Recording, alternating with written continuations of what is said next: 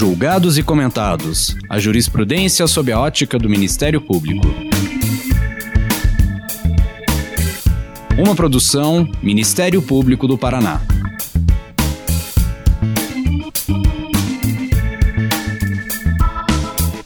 Olá, sejam bem-vindos ao Julgados e Comentados, um podcast para a gente falar de jurisprudência sob a ótica do Ministério Público.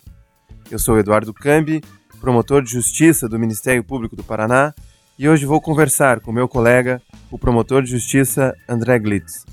André, obrigado pela presença. Conta um pouco para a gente sobre você e a sua atuação no Ministério Público. Oi, Eduardo. Olá, ouvintes.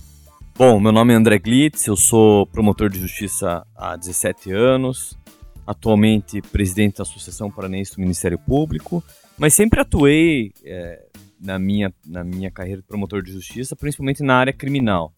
Atuei no GAECO durante quase cinco anos, no Centro de Apoio Criminal, no GAESP, e, e tenho mestrado na área de processo penal e de investigação criminal pela Universidade de Colômbia. Então, uma satisfação muito grande estar aqui hoje conversando com vocês sobre esse julgado interessante aí por parte do Supremo Tribunal Federal.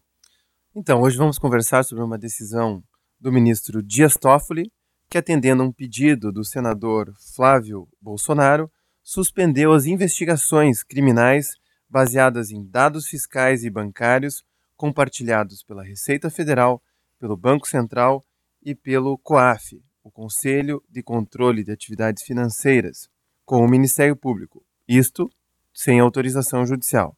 A decisão ainda liminar foi dada em 15 de julho de 2019 e afetou diversos procedimentos de investigação e ações penais em curso em todo o país. André, conta para nós como é que foi essa decisão, é, que contexto ela abrangeu e aquilo que tem de mais importante nela. Bom, essa decisão é, ela foi tomada no âmbito de um recurso extraordinário por parte do Ministério Público Federal, com base numa ação penal na qual houve a condenação de réus pela prática de sonegação fiscal. Então essas pessoas foram condenadas por sonegação de tributos, por sonegação fiscal, e houve um recurso das defesas ao Tribunal Regional Federal da Terceira Região.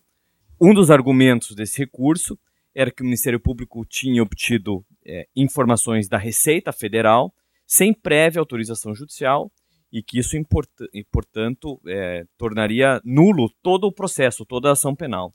O TRF da Terceira Região acolheu esse argumento da defesa e anulou o processo desde o recebimento da denúncia.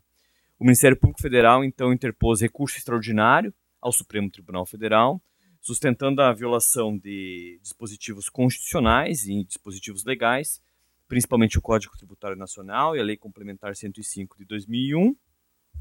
E nesse recurso extraordinário, portanto, ajuizado pelo Ministério Público Federal, foi reconhecido em 12 de abril de 2018 é, a repercussão geral. O que, que isso significa? Que é, naquele caso específico, esse tema envolvendo o compartilhamento de dados das instituições bancárias com a Receita Federal e da Receita Federal com o Ministério Público, é, se tratava de uma matéria passiva de repetição em inúmeros outros, inúmeros outros casos criminais, investigações e processos penais no Brasil inteiro, e, portanto, havia um interesse público que justificava a repercussão geral nesse caso e o seu julgamento por parte do plenário do Supremo Tribunal Federal. Esse julgamento, em abril de 2018, foi pautado para novembro desse ano de 2019. Entretanto, enquanto se aguardava eh, o julgamento do mérito dessa questão nesse recurso extraordinário, em 15 de julho de 2019, o senador Flávio Bolsonaro apresentou uma petição avulsa nesse recurso extraordinário, é, alegando que ele estava sendo investigado pelo Ministério Público do Estado do Rio de Janeiro numa situação similar àquela discutida no recurso extraordinário. E que, no caso dele, havia sido compartilhado por parte do COAF relatórios de inteligência financeira com dados bancários e fiscais dele, remontando a mais de 10 anos, sem autorização judicial, pedindo, portanto, que o presidente do Supremo Tribunal Federal, ministro Dias Toffoli, suspendesse a investigação em relação a ele, Flávio Bolsonaro. No mesmo dia, 15 de julho de 2019, desse ano, o ministro acolheu esse pedido é, e entregou mais do que, inclusive, foi requerido pelo próprio senador, é, paralisando todas as investigações criminais e ações penais no Brasil que tratem de compartilhamento de dados entre Receita Federal, Banco Central e COAF com o Ministério Público, determinando a suspensão de todos esses processos e essas investigações no país inteiro. Veja que nesse teu relato, pelo menos dois direitos fundamentais entram em colisão. Primeiro, o direito do Estado investigar supostos crimes cometidos seja na área fiscal, seja em, em outras áreas. E de outro lado, o direito ao sigilo bancário, que é uma dimensão ou a dimensão econômica do direito à privacidade.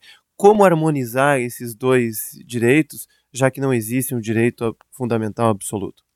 Exatamente, não existe um direito fundamental de natureza absoluta. Todos eles são passíveis de relativização ou de ponderação, seja pelo intérprete, ao aplicar a, a, a norma, a regra ou o princípio, seja pelo próprio legislador. E no caso, é, o próprio legislador, amparado em dispositivos constitucionais, ele já relativizou esse direito à privacidade, esse direito à intimidade. E relativizou, primeiro, no âmbito da Lei Complementar 105 de 2001, quando autoriza que a Receita Federal receba dados bancários e inicie investigações por sonegação fiscal, que, uma vez concluídas, podem e devem ser compartilhadas com o Ministério Público para fins de persecução penal. Então, esse é um tema que o legislador já tratou na legislação infraconstitucional, já relativizando o direito à privacidade em relação aos dados bancários. Ou seja, os bancos podem comunicar a Receita e devem comunicar a Receita, e a Receita pode e deve comunicar ao Ministério Público sem autorização judicial. Por que, que isso acontece na prática? Digamos que você seja um contribuinte que de, de, preste, faça sua declaração anual de imposto de renda, como todos os brasileiros fazem, e que você declare um determinado ano que você é, teve renda total naquele ano base anterior de 100 mil reais. Você apresenta essa declaração à Receita Federal. A Receita precisa checar essa informação com outras bases de dados. E uma base de dados que a Receita utiliza para checar essas informações são as bases de dados bancárias. Então, digamos que você tenha apresentado uma, um, a, a, Receita Federal uma renda oferida de 100 mil reais, mas as suas movimentações bancárias indiquem que você, na verdade, recebeu 5 milhões de reais nas contas bancárias da sua titularidade. Há uma incompatibilidade entre o que você declarou e o que entrou nas suas contas bancárias. Isso é fundamental para que a Receita, fazendo esses cruzamentos, possa apurar uma eventual sonegação fiscal da tua parte. Isso acontece, essa, esse compartilhamento de dados sigilosos, em todos os países do mundo, praticamente, a fim de que o Estado possa dar conta da sua missão de arrecadar tributos e criando um sistema preventivo e repressivo à sonegação fiscal. Tá? Além dessa relativização, portanto, no âmbito fiscal da Lei Complementar 105, existe também uma regulamentação em relação à lavagem de dinheiro. É uma regulamentação diferente, que também relativiza esse, esse direito e prevista numa outra lei, a Lei 9.613 de 1998, que estabelece um sistema preventivo e repressivo à lavagem de dinheiro. E lá no seu artigo 15 dessa lei, determina que a Unidade de Inteligência Financeira Brasileira, o chamado COAF, compartilhe com os órgãos de controle e os órgãos de persecução penal informações de inteligência financeira para fins de persecução penal quando existam indícios da prática de crime de lavagem de dinheiro ou outros crimes relacionados à lavagem de dinheiro. Então veja que essa relativização do direito fundamental, ela já foi operada no sistema brasileiro por parte do legislador ordinário. Veja, são duas leis, como você bem coloca. O Supremo Tribunal Federal já disse que é constitucional o artigo 5 e o artigo 6 da Lei Complementar 105 de 2001, que autoriza os, os auditores da Receita Federal a olhar as nossas contas sem autorização judicial e tem um aspecto da, da lavagem de dinheiro que o artigo 15 da Lei 9.613 de 98, que trata do COAF, hoje já mudou o nome, né, é, permite também sem autorização é, judicial. Mas não se fala do Ministério Público. É, o Ministério Público é, ele, ele é chamado em que momento E co como é que é essa cooperação entre os órgãos Receita Federal, COAF e Ministério Público? E se outros crimes estariam abrangidos também por essa, uh, esses indícios, esse rastro de crimes que tanto a Receita Federal quanto o COAF podem verificar? Esse compartilhamento de dados sigilosos entre órgãos de controle é, e órgãos responsáveis pela persecução penal, eles são, é, eles devem ser encarados com naturalidade por parte dos brasileiros. Não existe nenhum direito absoluto. E o Ministério Público, enquanto titular da ação penal, ele pode e deve ter acesso a essas informações, a fim de que aí sim ele possa no âmbito de uma investigação criminal eventualmente instaurada a partir desses dados, avaliar se há efetivamente indícios da prática de um crime ou não e provocar o Poder Judiciário em havendo essa necessidade. O que não pode existir é uma generalização em torno da necessidade de se socorrer do Poder Judiciário para obter autorizações judiciais desnecessárias, que já fazem parte ou já fazem parte da estruturação do sistema preventivo no âmbito da sonegação fiscal e no âmbito da lavagem de dinheiro. Veja bem, se o nosso legislador já autoriza que tanto Receita quanto COAF obtenham dados bancários e compartilhem com os órgãos de controle e com os órgãos da persecução penal, e eles já possam utilizar esses dados no âmbito da sua atividade administrativa, não há sentido em obstar que o Ministério Público possa utilizar esses dados no âmbito da persecução penal que embora sim possa ter uma sanção mais grave, mais significativa, com inclusive possibilidade de pena privativa de liberdade, existe todo um instrumento de garantias diferenciado àquele que existe no processo administrativo, que é o processo penal. Tá certo? Então, o fato só de o Ministério Público receber esses dados não deve ser encarado com naturalidade. O que é, nós estamos tratando aqui é de compartilhamento de dados sigilosos para fins de eventualmente se deflagrar uma investigação. Nem sempre esses dados recebidos pelo Ministério Público da Receita ou do COAF vão dar ensejo a uma investigação criminal. Pode ser que, ao receber esses relatórios, o promotor de justiça, o procurador da República, tenha que sim dar um passo adiante e buscar outras medidas judiciais, seria assim? Podem ser que. Vamos dar um exemplo para ficar mais fácil. É, as instituições bancárias têm que comunicar ao, ao COAF duas, dois tipos de, de operações financeiras: operações em espécie e operações suspeitas. As operações em espécie que os bancos comunicam, elas têm um parâmetro objetivo fixado numa regulamentação por parte do Banco Central. Ou seja, elas dizem respeito a operações com base em determinados valores. Se depositam na sua conta, Eduardo, um milhão de reais em dinheiro, o banco vai comunicar o COAF e o COAF vai comunicar ao Ministério Público. Isso não quer dizer que você tenha praticado um ilícito penal ou um crime. O Ministério Público, ao receber essa, esse relatório de inteligência financeira, pode, em averiguações preliminares, apurar que você recebeu uma herança, por exemplo, que esse dinheiro tem uma origem declarada, inclusive, na sua declaração de imposto de renda. Tá? Agora, as operações suspeitas que são comunicadas, elas já são é, objeto de um tratamento diferenciado por parte do COAF e de comunicação diferenciada por parte do banco. O banco, as instituições financeiras têm o dever de conhecer os seus clientes. Né? Então, se a, existem movimentações atípicas por parte daquele cliente, seja em relação à renda declarada por ele no seu cadastro, seja em relação a movimentações na conta dele que indicam tipologias de lavagem de dinheiro, como, por exemplo, depósitos fracionados em pequenos valores que somados caracterizam um grande valor. Né? O banco vai fazer essa análise é, e caracterizar essa informação, essa opera, essas operações como suspeitas, e aí comunicar ao COAF que sim, vai realizar uma segunda análise, agregando outros dados, outras informações a essas informações bancárias, e aí sim elaborando um relatório de inteligência financeira e sendo encaminhado para o Ministério Público, que pode optar pela instauração de uma investigação criminal com base nesse documento. E aí, em havendo necessidade, requerer ao Poder Judiciário um afastamento de sigilo bancário, um afastamento de sigilo fiscal ou qualquer outra medida cautelar. Veja, o Ministério Público no Brasil é o titular da ação penal pública, ou seja, a maior parte dos crimes, quem pode mover o Poder Judiciário, quem pode buscar a responsabilização criminal é o Ministério Público. Então a pergunta é a seguinte: como é que fica a responsabilização desses crimes se essas informações não chegam ao Ministério Público?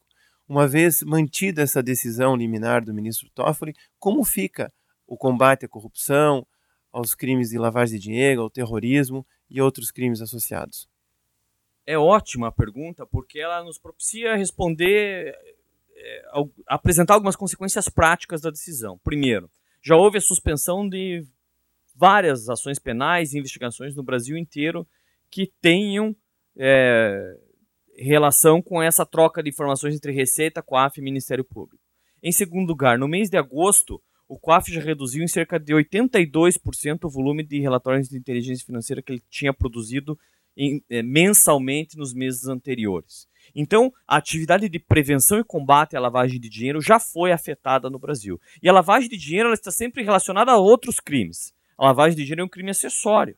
Né? Ela está sempre, está sempre se lavando o dinheiro da corrupção, ou se lavando o dinheiro do tráfico de drogas, ou se lavando em dinheiro da prática de terrorismo. O Brasil ele é signatário de uma série de convenções e tratados internacionais a respeito dessa matéria. Né?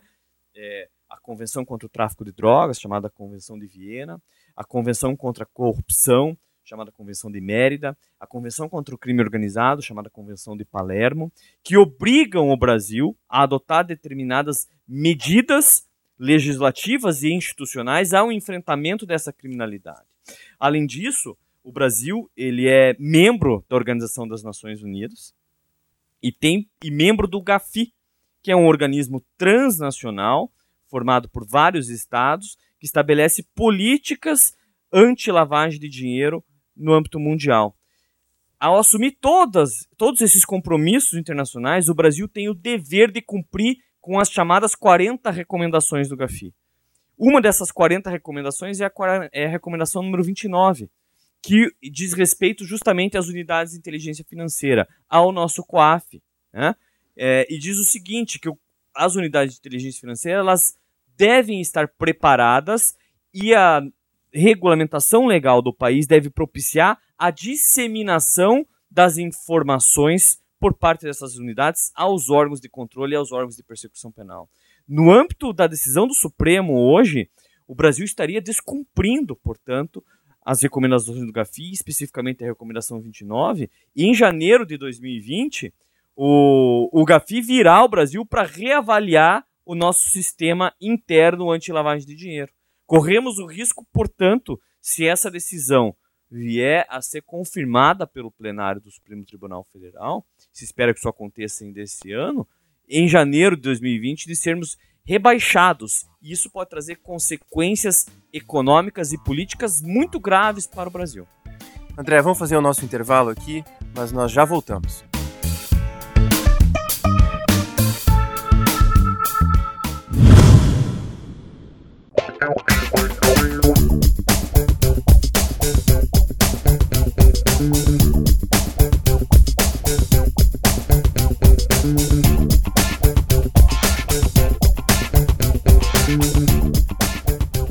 André, essa decisão toca em muitos pontos, você já falou de diversos, mas é bom explicar para o nosso ouvinte que não trabalha com investigação criminal o que, que é o COAF, o que, que é a Receita Federal, como é que eles trabalham e como é que isso impacta na atuação do Ministério Público. Bom, é, o COAF é uma unidade de inteligência financeira. O que são unidades de inteligência financeira? São órgãos existentes em vários países que compõem o GAFI, aquele organismo internacional que eu mencionei antes, que centralizam as informações de setores sensíveis da economia relacionados à atividade de lavagem de dinheiro. Então, por exemplo, os bancos. É? Quem lava dinheiro usualmente se vale do sistema bancário. Quando acontece alguma coisa estranha ou diferente, com base numa regulamentação, os bancos informam o COAF que recebe todas essas informações dos bancos de todos de todo o país. A gente pode traçar até uma, uma semelhança aqui com é, pessoas que trabalham com o comércio de carros importados, com obras de arte, com joias. Esses setores também são regulamentados e também têm o dever de informar determinadas operações atípicas ao COAF. O COAF recebe essas informações desses chamados setores sensíveis, que tem a obrigação de comunicar ao COAF, e ele desenvolve então uma função central, um papel fundamental no sistema nacional anti-lavagem de dinheiro, que é inspirado nos sistemas internacionais anti-lavagem de dinheiro, principalmente da América do Norte e da Europa. O COAF recebe essas informações, analisa essas informações, com base em sistemas, inclusive, de inteligência artificial, e dissemina essas informações aos órgãos de persecução penal, polícias e ministérios públicos, para que aí sim, eventualmente, esses órgãos possam analisar essas informações e decidir se é o caso de se instalar uma investigação em, a respeito da prática do crime de lavagem de dinheiro, corrupção, tráfico de drogas, etc. André, veja, você falou do GAFI, falou do, do COAF, né? O GAFI, esse grupo de ação de inter, finan, Grupo de Ação Financeira Internacional, ele foi criado em 1989, já faz 30 anos. A lei que você fez menção do COAF é de 1998, faz 21 anos que funciona desse jeito. Né? É, ou seja, esse padrão de uma comunicação rápida e direta entre as unidades é, como o COAF e os órgãos de persecução penal, é, penal, já existem há muito tempo no Brasil e é um padrão mundial. É, por que agora ver, vir o Supremo e alterar uma jurisprudência que já estava pacífica, no sentido de que o Ministério Público poderia receber essas informações tanto da Receita Federal quanto do COAF. Você tirou as palavras da minha boca, né? Já, já fazem 20 anos que nós temos a lei lavagem de dinheiro no Brasil, pouco mais de 20 anos. Esse modus operandi, ele se tornou de conhecimento público a partir da Operação Lava Jato.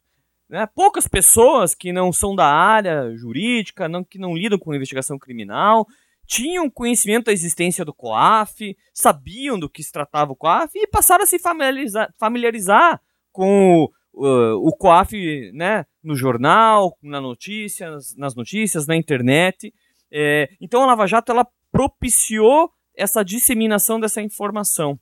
A, a verdade é que me parece que há uma espécie de reação por parte de determinados setores do Estado brasileiro que foram direta ou indiretamente atingidos pelas investigações da Operação Lava Jato e de outras investigações que adotaram o mesmo modus operandi, é, se utilizando dessas informações do COAF, que a, a Operação Lava Jato utilizou, contra esse tipo de, de, de, de trabalho argumentando de forma genérica que isso consistiria numa violação à intimidade. Como nós já falamos aqui, há uma regulamentação infralegal em torno desse tema que já relativizou esse direito. E o que chama mais atenção é que o próprio STF, em vários casos conhecidos, já havia acolhido a utilização de relatórios de inteligência financeira do COAF e nunca tinha discutido a sua invalidade ou a anulação desses processos penais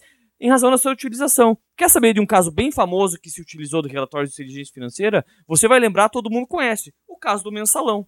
No caso do mensalão, houve menção expressa a RIFs do COAF que identificava a prática do chamado smurfing, aqueles depósitos fracionados de dinheiro. E ninguém falou disso na época do mensalão. O próprio STF não invalidou a investigação ou ação penal do mensalão que correu no próprio STF em razão da utilização de relatórios do COAF. A primeira ação penal da própria Lava, é, Operação Lava Jato, ação penal 996, que envolvia o ex-deputado federal Nelson Meurer, também trazia no seu bojo relatórios do COAF, inteligência financeira, que foram utilizados e a Suprema Corte não mencionou nenhum problema em relação ao compartilhamento desses relatórios com o Ministério Público sem autorização judicial nesse caso. O próprio, a própria ação penal 1030 do ex-ministro Gedel Vieira Lima cita no corpo da denúncia oferecida contra o ex-ministro Gedel relatórios de inteligência financeira do COAF. E o Supremo nada disse em relação a isso. O caso do João de Deus. O caso do, João de Deus foi o COAF que identificou saques nas contas do João de Deus, ou relacionados ao João de Deus, num total de 35 milhões de reais. E não se tratou desse assunto também. Foi feita a investigação, foi oferecida denúncia contra ele. Existem investigações de facções criminosas no âmbito do sistema prisional, que envolvem o PCC, envolve a chamada Família do Norte, em que essas informações do COAF têm sido essenciais para o enfrentamento dessa criminalidade. Isso tem sido feito sistematicamente há 20 anos. E somente agora isso vem à tona. Quer dizer, chama a atenção mesmo o momento em que isso ocorre. Também chama a atenção, é, André, porque se a gente vê quem faz parte do Grupo de Ação Financeira Internacional, o GAFI, a gente vai encontrar lá, por exemplo, a Nova Zelândia, Portugal, Suíça, Estados Unidos, que todos são signatários do Pacto Internacional de Direitos Civis e Políticos, que protege o direito à intimidade desde 1966. Ou seja, não, não podemos dizer que esses países, todos os países desenvolvidos, é, contrariam o, a privacidade e a intimidade. Indo na contramão do que há de mais moderno, de mais avançado no mundo, nós não ca caímos no risco de tornar o Brasil um paraíso para lavadores de dinheiro e de seus clientes? Com certeza. E isso tem uma consequência é, ainda mais severa para a economia do país. Os paraísos fiscais, os chamados paraísos fiscais, ou seja, é, países que possuem sistemas frágeis de prevenção e controle à lavagem de dinheiro, eles atraem para si investimentos ruins, investimentos relacionados a atividades criminosas, que hoje trabalham a nível global, a nível mundial. O bom investidor o dinheiro limpo, aquele investimento que vai realmente desenvolver a economia do país, que vai trazer emprego para o brasileiro, que vai fazer com que o Brasil saia da situação difícil na qual ele se encontra, ele vai evitar trazer dinheiro bom para o Brasil. E assim como se, assim como eles evitam levar dinheiro bom para países que têm sistemas frágeis de prevenção e combate à lavagem de dinheiro. Então as consequências disso não são só é, morais do ponto de vista ético de tornar o Brasil um possível paraíso fiscal. Isso pode ter consequências graves para a nossa economia, para a nossa sociedade a médio e a longo prazo. Do ponto de vista jurídico, quais são as consequências para esses é, supostos é, criminosos que estão aí é, sendo investigados pelo Ministério Público e por todas essas agentes de controle? Essas, é, essas investigações e essas ações penais que foram suspensas pela decisão liminar do presidente do Supremo Tribunal Federal, elas correm o risco de, numa eventual confirmação da decisão por parte do plenário, é, serem anuladas e essas pessoas não serem responsabilizadas pelos seus crimes.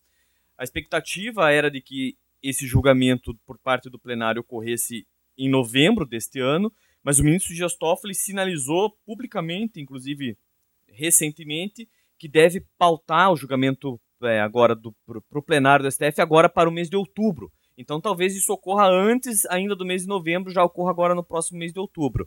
O problema é que, caso o STF decida confirmar essa liminar, como eu disse, todos esses processos, todas essas ações penais, todas essas investigações podem ser anuladas. Nós avançamos muito no combate à corrupção nos últimos anos, aparecemos em índices melhores da transparência internacional.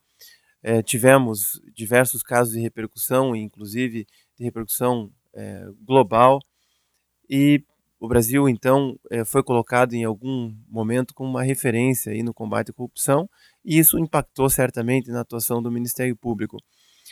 De que modo é, a corrupção é um fenômeno que precisa ser atacado pela sociedade e como fazer para que órgãos de controle e o Ministério Público possam combater essa corrupção e, com isso, é, recuperar dinheiro público que é usado de forma indevida e melhorar a vida do cidadão no seu dia a dia.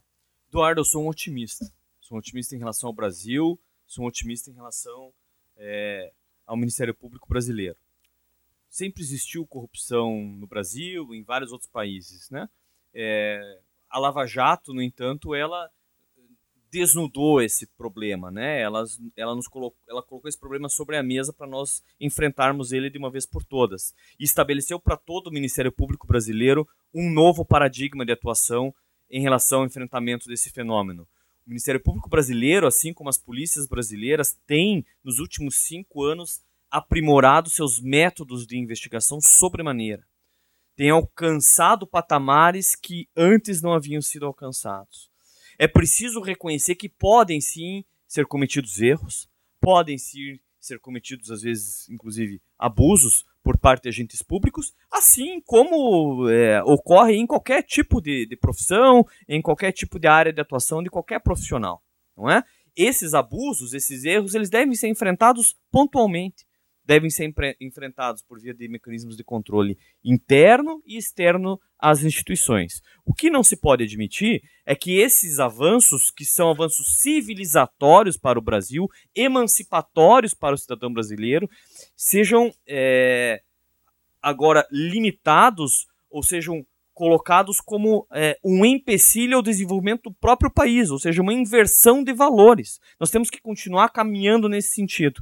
E eu acredito que essa decisão ela está equivocada, que ela constitui um retrocesso e acredito muito que o plenário do STF não irá referendar essa decisão quando apreciar o quando for apreciar a situação uh, em outubro ou em novembro desse ano de 2019. André, por último, você que é presidente da Associação do, dos Membros do Ministério Público aqui do Paraná, uma pessoa super atuante, há também uma grande tentativa de criminalização da atuação do Ministério Público, dos agentes fiscais, dos órgãos de controle.